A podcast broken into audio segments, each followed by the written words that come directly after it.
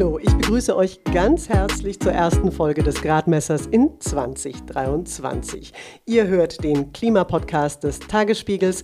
Mein Name ist Ruth Ziesinger und ich freue mich, dass ihr auch im neuen Jahr mit dabei seid. Aber was sich jetzt schon abzeichnet, ist, dass zum Beispiel der Verkehrssektor wahrscheinlich sein Ziel überschritten hat. So auch wie letztes Jahr, weil einfach mehr gefahren wurde. Es gab den Tankrabatt als Fehlanreiz und, und ähnliche Sachen. Und insofern würde ich sagen, man sieht da schon die Baustellen, die sich abzeichnen. Auch im Gebäudesektor wissen wir ja auch, dass die Ziele wahrscheinlich noch nicht eingehalten werden. Also insofern, es gibt äh, eine Menge Baustellen im Klimabereich. Ja, und welche Klimabaustellen die Physikerin Brigitte Knopf da in diesem Jahr auf die Ampel zukommen sieht, darüber sprechen wir beide gleich ausführlicher. Vorher erklärt mein Kollege Sinan Retschber, an welchen selbstgesetzten und gesetzlich festgelegten Zielen sich die Bundesregierung dabei messen lassen muss. Und nach dem Gespräch mit Brigitte Knopf schaut Nora Marie Zeremba auf den klimapolitischen Hotspot in Deutschland dieser Tage, und zwar auf das rheinische Dörfchen Lützerath.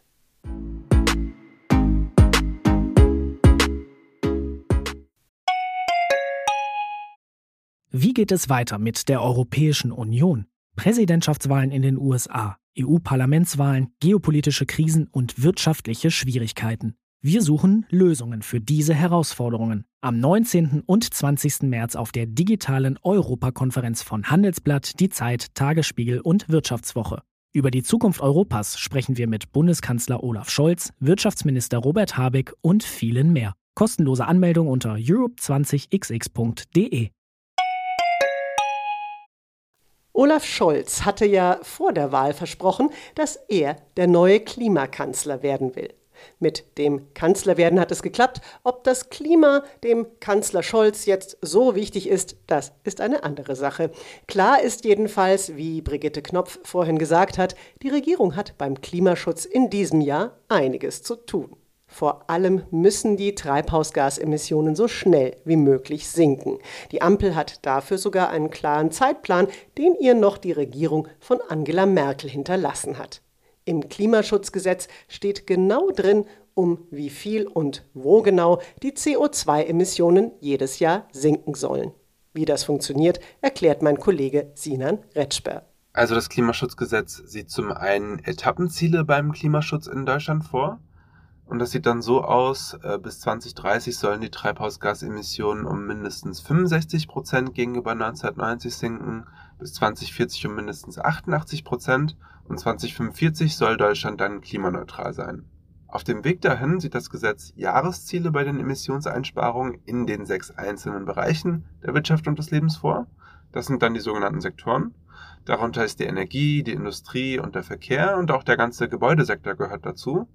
Eine Besonderheit ist, wenn einer dieser Sektoren sein Jahresziel verpasst, zum Beispiel der oft gescholtene Verkehrssektor, dann muss das zuständige Bundesministerium ein Sofortprogramm auflegen, um wieder beim Klimaschutz auf den richtigen Kurs zu kommen. Also, wenn ein Ministerium die vom Gesetz vorgegebene Menge an CO2 nicht einspart, muss nachgebessert werden. Klingt logisch, bringt aber gerade viel Streit in die Ampel.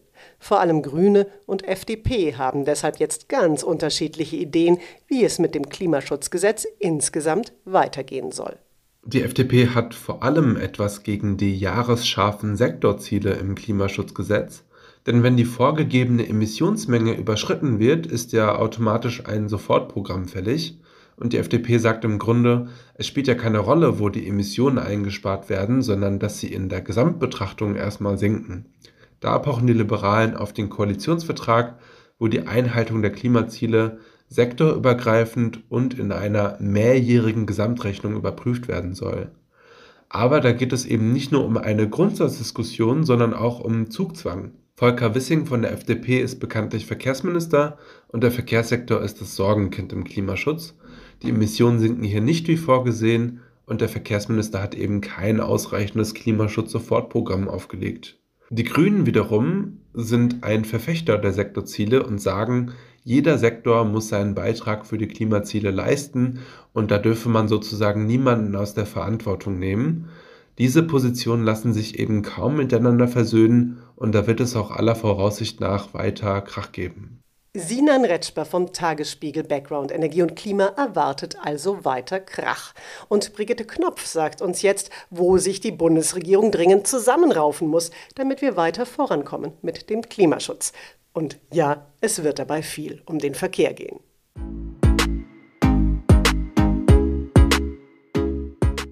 Brigitte Knopf ist Physikerin und Generalsekretärin des Mercator Research Institute on Global Commons and Climate Change in Berlin. Und sie ist in Deutschland wie international eine gefragte Beraterin zu Klimathemen.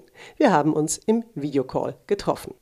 Frau Knopf, Sie sind ja Mitglied im Expertenrat für Klimafragen und der hat schon im vergangenen Herbst gesagt, wenn die Bundesregierung so weitermacht wie bisher, dann schafft sie ihre eigenen Klimaschutzziele nicht.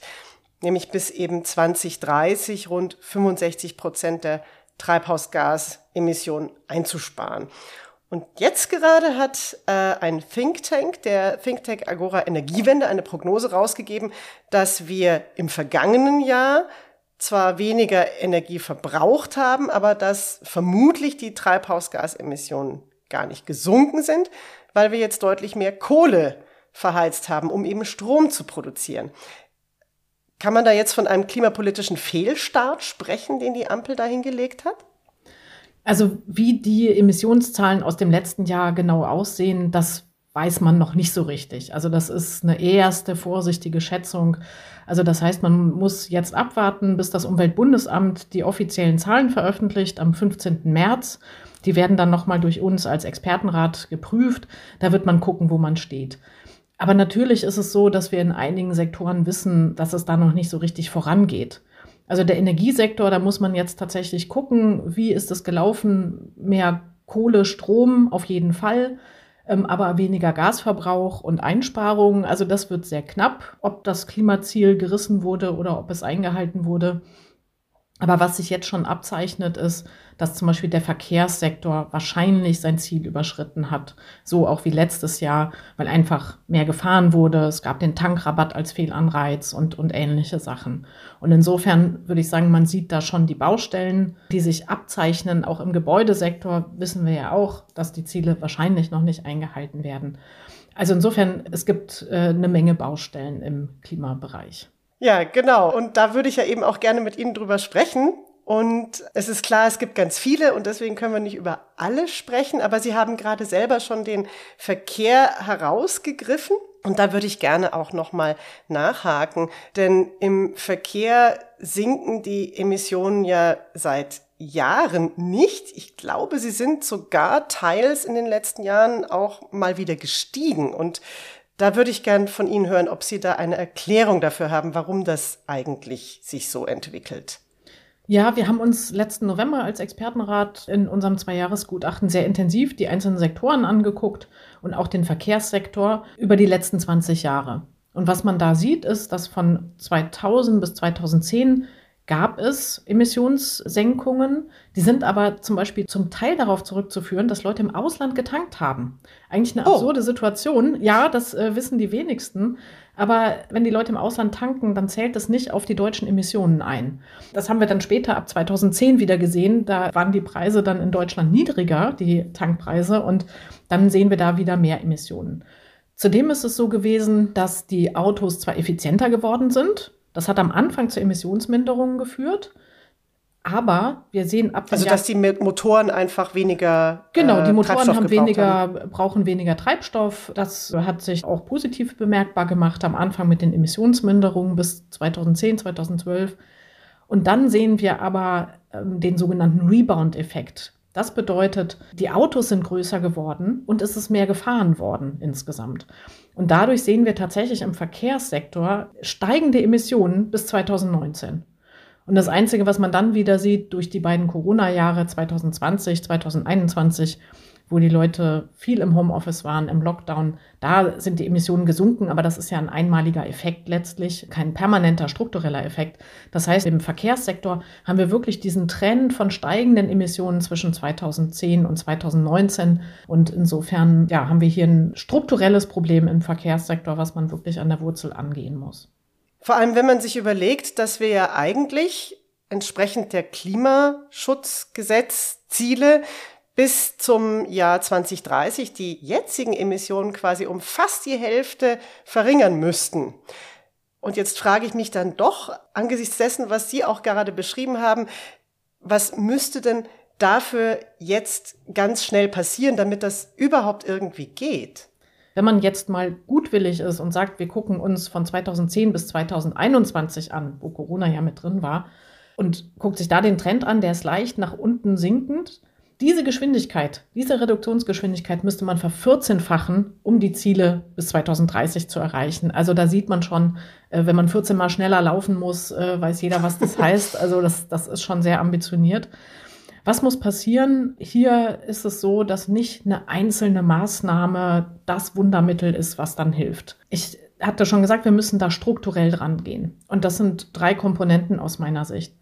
Das eine ist, dass wir im Verkehrssektor starke Fehlanreize haben, zum Beispiel durch das Dienstwagenprivileg. Dadurch werden Autos gekauft, die einen höheren CO2-Verbrauch haben, die schwerer sind, größere Autos und so weiter. Also Fehlanreize haben wir hier im Verkehrssektor. Der zweite Punkt wäre, wir müssen die richtigen Anreize setzen. Zum Beispiel ein Bonus-Malus-System. Das bedeutet, CO2-intensive Autos kosten mehr, andere Autos, Elektroautos, da gibt es eine Subvention zum Beispiel, das im Paket. Oder auch sowas wie ein City-Maut-System in Städten. Also die richtigen Anreize setzen. Und der dritte Punkt ist aber, es reicht nicht, nur eine Antriebswende zu machen. Antriebswende heißt, ich tausche den einen Motor gegen den anderen Motor aus, ja, also den Verbrenner gegen ein Elektroauto. Das reicht nicht, sondern wir brauchen wirklich eine umfassende Mobilitätswende. Die Leute wollen mobil sein, das ist ja auch richtig und, und wichtig und gehört zur Lebensqualität dazu. Aber es muss dann eben eine CO2-arme Mobilität sein. Das heißt, wir müssen hier gucken, wie können wir den öffentlichen Nahverkehr stärken, wie können wir auch Radwege ausbauen. Also deswegen dieser große Dreiklang, glaube ich, dass wir die Fehlanreize abbauen müssen. Wir müssen die richtigen Anreize im Verkehrssektor setzen und dann müssen wir eben diese Mobilitätswende angehen. Und daraus müsste man ein Gesamtpaket stricken, sodass wir dann hoffentlich in Richtung 2030 äh, Ziele kommen. Jetzt hat ja gerade erst am 10. Januar ein Mobilitätsgipfel im Kanzleramt stattgefunden. Wie sehen Sie den denn gerade unter den Aspekten, die Sie jetzt gerade genannt haben, was eigentlich jetzt wichtig wäre, um eben zu einer ja, Mobilitätswende, sage ich jetzt mal, hinzukommen? Ja, von dem, was man gehört hat, ist dort ja ein starker Fokus einfach aufs Auto gewesen. Es war mehr ein Autogipfel. Es ist ja auch kritisiert worden, dass Verbände wie Bahn oder, oder auch Fahrradverbände nicht mit beteiligt waren. Und wenn man jetzt an Mobilität denkt, dann muss man das natürlich umfassender denken. Zudem scheint es aber so zu sein, dass da die Frage war, bringen E-Fuels was? Das sind synthetische Kraftstoffe, die man, die man herstellt. Da scheint mit sehr aber, viel Energieaufwand, nicht? Mit sehr viel Energieaufwand und deswegen muss man sich gut überlegen, wo setzt man diese E-Fuels ein.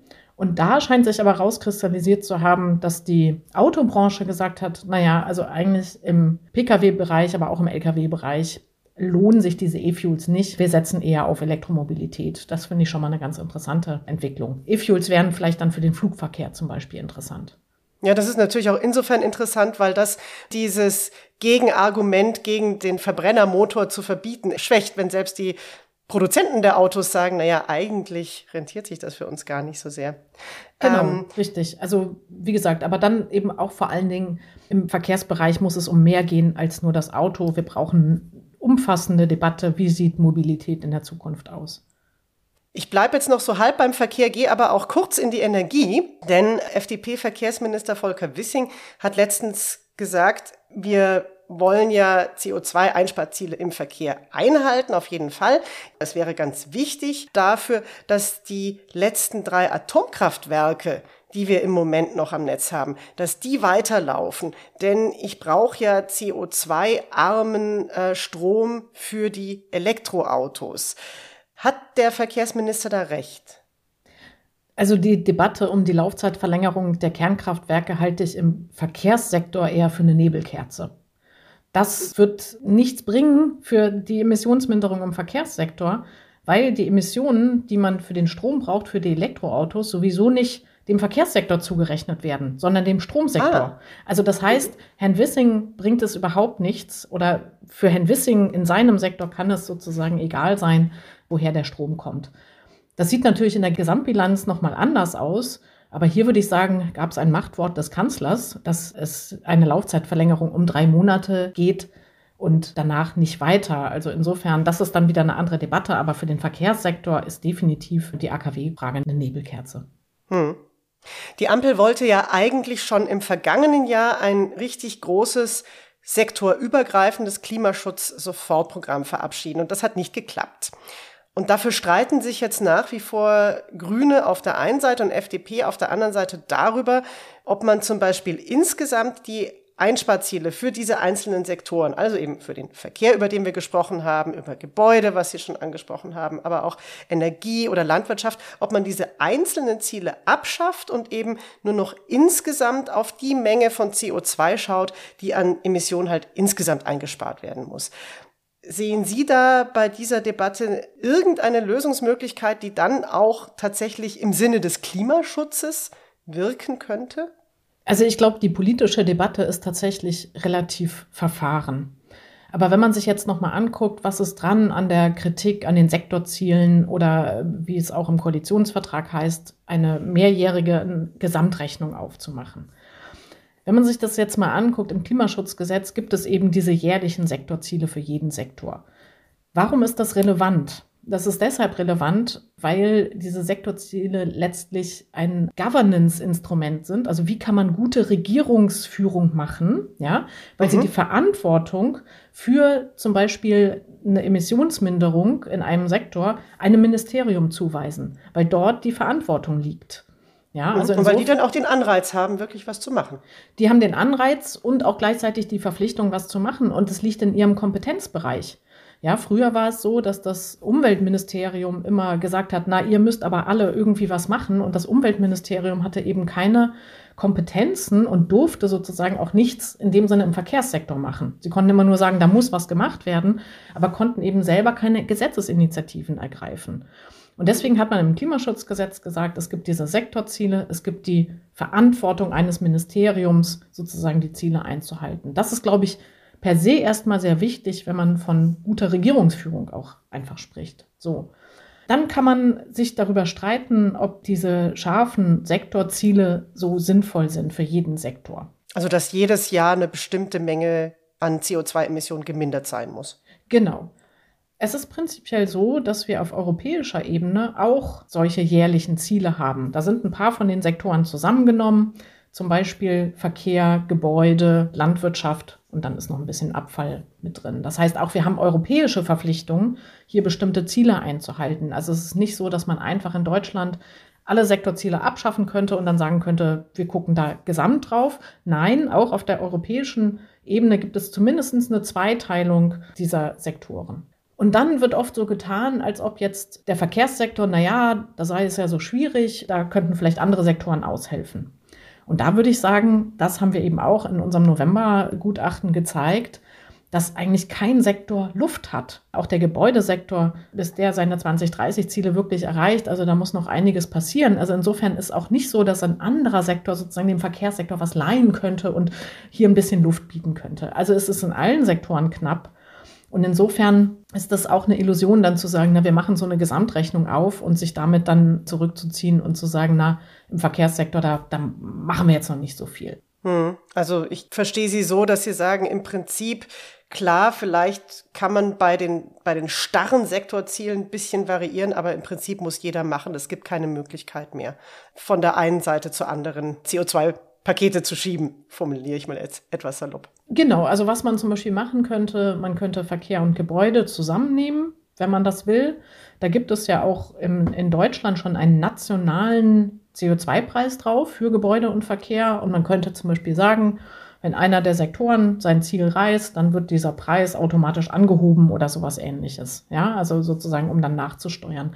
Aber wie gesagt, gerade. Also der Preis für Öl und Benzin den Preis für Heizöl, für Benzin, mhm. richtig, genau. Also das, was man im Gebäude- und Verkehrssektor da sozusagen ähm, einsetzt an, an, an Brennstoffen. Aber wie gesagt, auch im Gebäudesektor ist es nicht so, dass da viel Luft ist. Insofern sind zumindest diese beiden Sektoren, die auch europäisch zusammenhängen, also da muss in, in allen Sektoren, in beiden Sektoren muss was passieren. Es ist ja auch auf der anderen Seite klar, für den Klimaschutz reicht es auch nicht, statt fossiler Energien dann jetzt nur auf erneuerbare Energien zu setzen, sondern wir müssen auch weniger Energie insgesamt verbrauchen. Also wir müssen uns energieeffizienter verhalten. Gebäudesektor haben Sie jetzt auch schon mehrfach angesprochen. Da ist ja ganz offensichtlich, wir verheizen einfach viel zu viel Energie. Bereits im vergangenen Jahr sollte es eigentlich ein Energieeffizienzgesetz geben. Das haben wir noch nicht. Wo hakt es denn da? Ja, also vielleicht nochmal zurück. Also Energieeffizienz, Energieeinsparung ist absolut essentiell und notwendig. Ähm, Im Gebäudebereich ist es so, dass äh, wir zum Beispiel steigende Wohnflächen haben. Also die Häuser oder die Wohnfläche pro Kopf wird immer größer. Und das ist wieder dieser Rebound-Effekt, den wir auch im Verkehrssektor sehen. Ja, also das heißt, nur effizienter zu werden, noch nicht mal das reicht. Deswegen glaube ich schon, dass man in dieser Gesamtstrategie schon überlegen muss, ob man nicht irgendwie so eine feste Emissionsobergrenze braucht, weil sonst wird man nie diesen Rebound-Effekt einfangen können. Also wir brauchen da schon äh, vieles und mehrere Komponenten. Genau, und wichtig ist aber auch das Energieeffizienzgesetz, das erstmal überhaupt ein Rahmen gesetzt wird. Das wurde eigentlich auch versprochen, dass das mit dem 1.1. beginnt. Es ist aber immer noch in der Abstimmung. Was da drin steht, sind zum Beispiel feste Energieeffizienzziele für 2030, 40 und, und 45.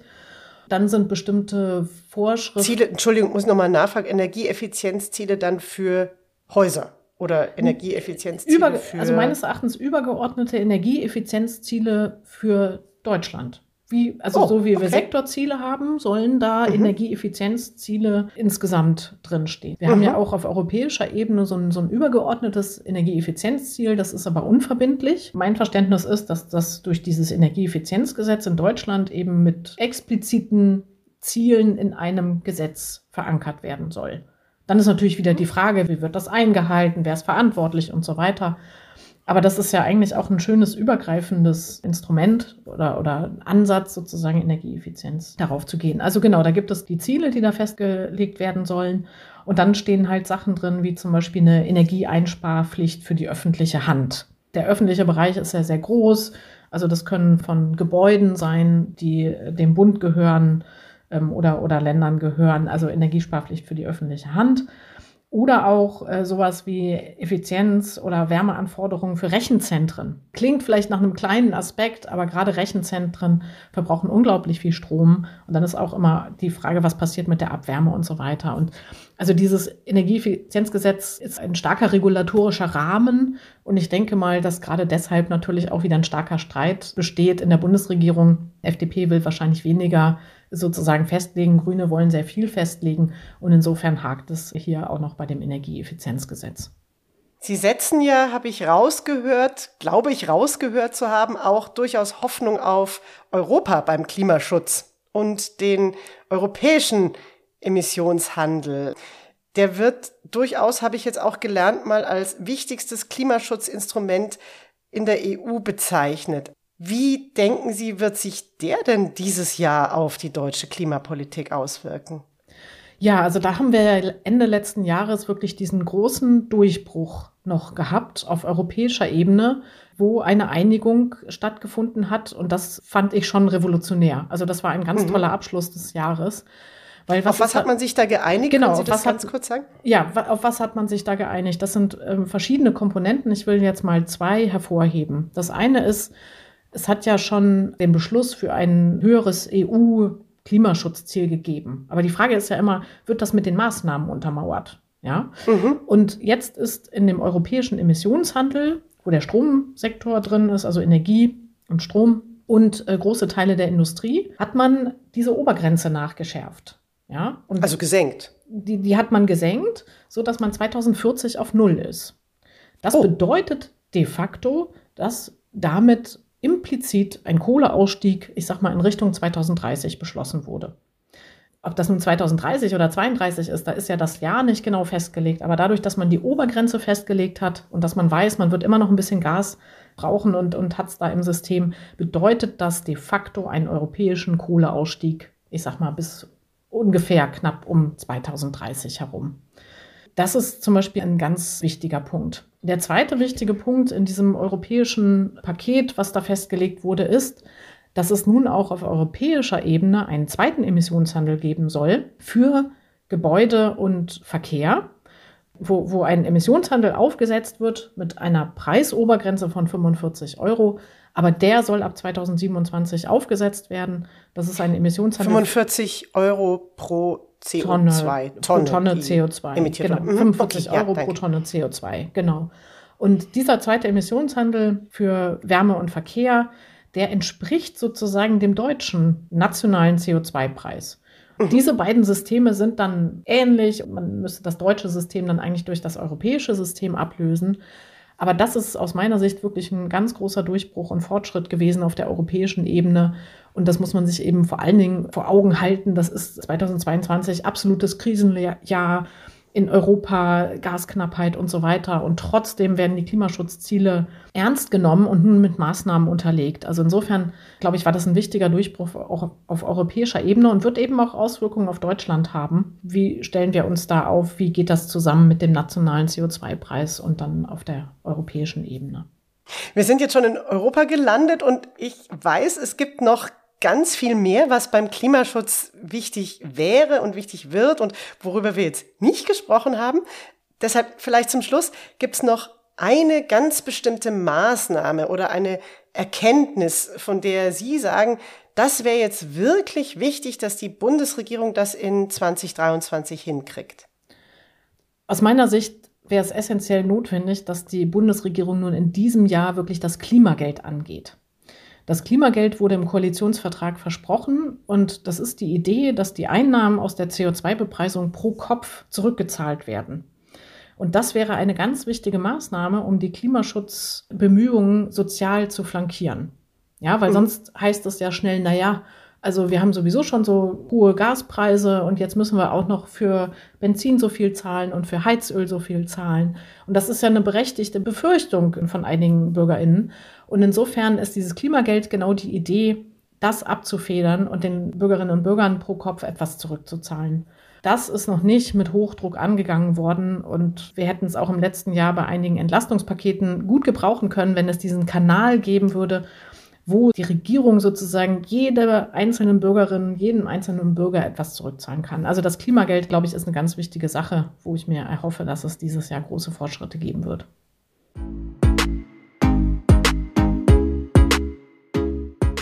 Brigitte Knopf vom Expertenrat für Klimafragen war das zu den großen Klimabaustellen in diesem Jahr. Ihr habt es gehört. Brigitte Knopf erwartet wegen der Reform des europäischen Emissionshandels einen de facto Kohleausstieg in Europa um das Jahr 2030.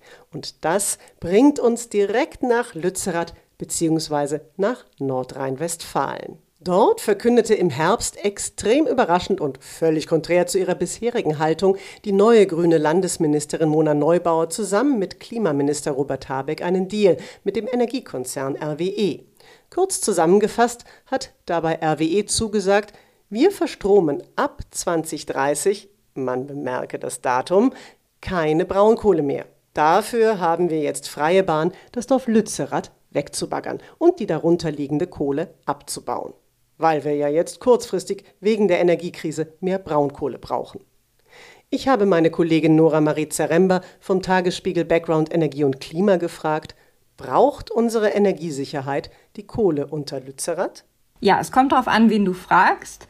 Es gibt im Prinzip jetzt drei verschiedene Studien, die zu unterschiedlichen Annahmen kommen. Es gibt diese eine Studie, die auch das grün geführte Landesenergieministerium immer anführt und diese Studie auch zur Grundlage macht für ihr Abkommen mit RWE. Diese Studie kommt zu dem Ergebnis, ja, wir brauchen die Kohle aus Lützerath allein aus energiewirtschaftlicher Sicht. Und zwei andere Studien sagen, nein, die Kohle unter Lützerath, die wird nicht gebraucht, selbst unter der Annahme, dass jetzt zwei Kohlekraftwerke von NRW kurzfristig länger laufen in, im Zuge der Energiekrise. Aber man muss auch sehen, es geht nicht allein um die Braunkohlemenge, sondern es geht auch um Aspekte beim Tagebauplanung zum Beispiel oder auch wirtschaftliche Aspekte. Da sagt der Energiekonzern RWE etwa, dass man die Erdmassen, die quasi frei werden, wenn man Lützerath fördert, dass man diese Erdmassen braucht, um damit einen Tagebau zu füllen, der ganz in der Nähe liegt, nämlich Garzweiler 1. Normalerweise werden solche Tagebaue ja mit Wasser geflutet. Das ist bei Garzweiler 1 nicht möglich, weil es da zur Versauerung kommen könnte. Und deswegen wird dieser Tagebau mit Erde gefüllt. Und genau diese Erdmasse braucht man. Und deswegen wird Lützerath jetzt auch weggebaggert. Mhm, mhm. Weil man sich dann jetzt ganz naiv fragt, aber das nur in Klammern, womit wird denn dann der, das neue Loch bei Lützerath gefüllt, wenn man da die Erde wegnimmt?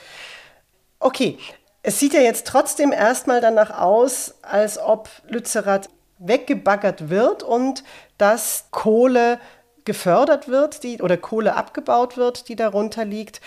Wie würde sich das denn auf die Klimabilanz auswirken, auf die deutsche, wenn eben diese Kohle jetzt tatsächlich auch verstromt wird? Also es sieht danach aus, dass äh, Lützerath wohl weggebaggert wird, weil RW hat auch durch die Gerichte wirklich das Recht, dass sie das machen dürfen. Das muss man hier vielleicht nochmal betonen. Und für die Klimabilanz ist das natürlich nicht schön, weil ähm, jede Braunkohle, die in deutschen Kraftwerken verbrannt wird, die ist nicht gut für den Klimaschutz, weil dadurch die CO2-Emissionen steigen. Dann ist also auch klar, der deutsche Stromsektor muss das in den nächsten Jahren wieder reinholen, indem etwa vermehrt Strom aus erneuerbaren Energien produziert wird. Auf der anderen Seite muss man auch sehen, die Emissionen im Stromsektor, auch in den, im deutschen Stromsektor, die sind ja begrenzt durch den europäischen Emissionshandel. Und RWE darf, wenn es jetzt mehr Kohle verfeuert, dürfen die das nicht einfach folgenlos tun, sondern dafür müssen sie auch mehr Zertifikate kaufen im europäischen Emissionshandel. Heißt, es sind im Endeffekt weniger Zertifikate auf dem Markt. Dadurch steigt der CO2-Preis und dadurch wird dann auch, wird es eben auch teurer, Kohle zu verstromen, sodass der, sozusagen der Effekt im Endeffekt gar nicht so gravierend ist. Also es könnte dann sein, dass durchaus Kohle dann im Boden bleibt, weil es einfach schlicht sich nicht lohnt, die noch abzubauen und zu verstromen. Jetzt gibt es aber eben gerade bei den Klimaaktivistinnen und Klimaaktivisten eine unglaubliche Wut, dass Lützerath, was zu so einem Symbol geworden ist, jetzt abgebaggert wird. Was hat denn dieser Deal, den die Grünen da vermeintlich mit RWE geschlossen haben, was hat denn der für Folgen für die Grünen?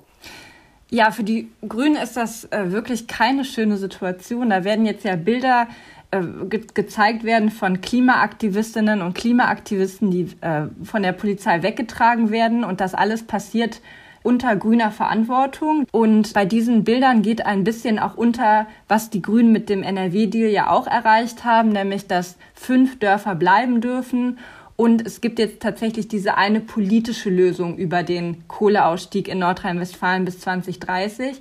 Da sagen ja viele, der wäre ohnehin erfolgt. Aber das sind ja sozusagen nur die wirtschaftlichen Annahmen. Jetzt ist dieser Deal ja auch politisch besiegelt. Aber natürlich müssen die Grünen jetzt damit rechnen, dass sie für einige Zeit noch starke Kritik durch die Klimabewegung erfahren werden und ähm, ja, dass die Klimabewegung dann eben auch die Grünen nicht mehr als ihre Partei ansieht, weil die Hoffnungen waren ja wirklich immens, dass die Grünen sozusagen Klimaschutz um jeden Preis in der Politik durchsetzen. Das tun sie nicht. Auf der anderen Seite können die Grünen aber vielleicht auch genau damit punkten, nämlich bei etwas konservativen Wählern, die äh, das jetzt eben auch honorieren, dass die Grünen Klimaschutz nicht um jeden Preis durchsetzen. Das Problem dabei, dem Klima sind Wählerstimmen komplett egal. Und je länger wir Kohle oder Öl verbrennen, umso schlimmer wird eben die Klimakrise. Deshalb frage ich auch im nächsten Gradmesser den Energieökonomen Andreas Löschel, wie eigentlich die Energiewende in Deutschland vorankommt. Ich würde mich freuen, wenn ihr dann auch wieder mit dabei seid. Den Gradmesser findet ihr auf allen bekannten Podcast-Plattformen und wenn ihr ihn abonniert, verpasst ihr auch die Folge nicht. Wenn ihr Vorschläge habt oder Kritik, dann schreibt sie mir gerne an gradmesser.tagesspiegel.de. Ich würde gerne wissen, welche Klimafragen euch umtreiben. Und jetzt wünsche ich euch alles Gute. Mein Name ist Ruth Ziesinger und hoffentlich bis zum nächsten Mal.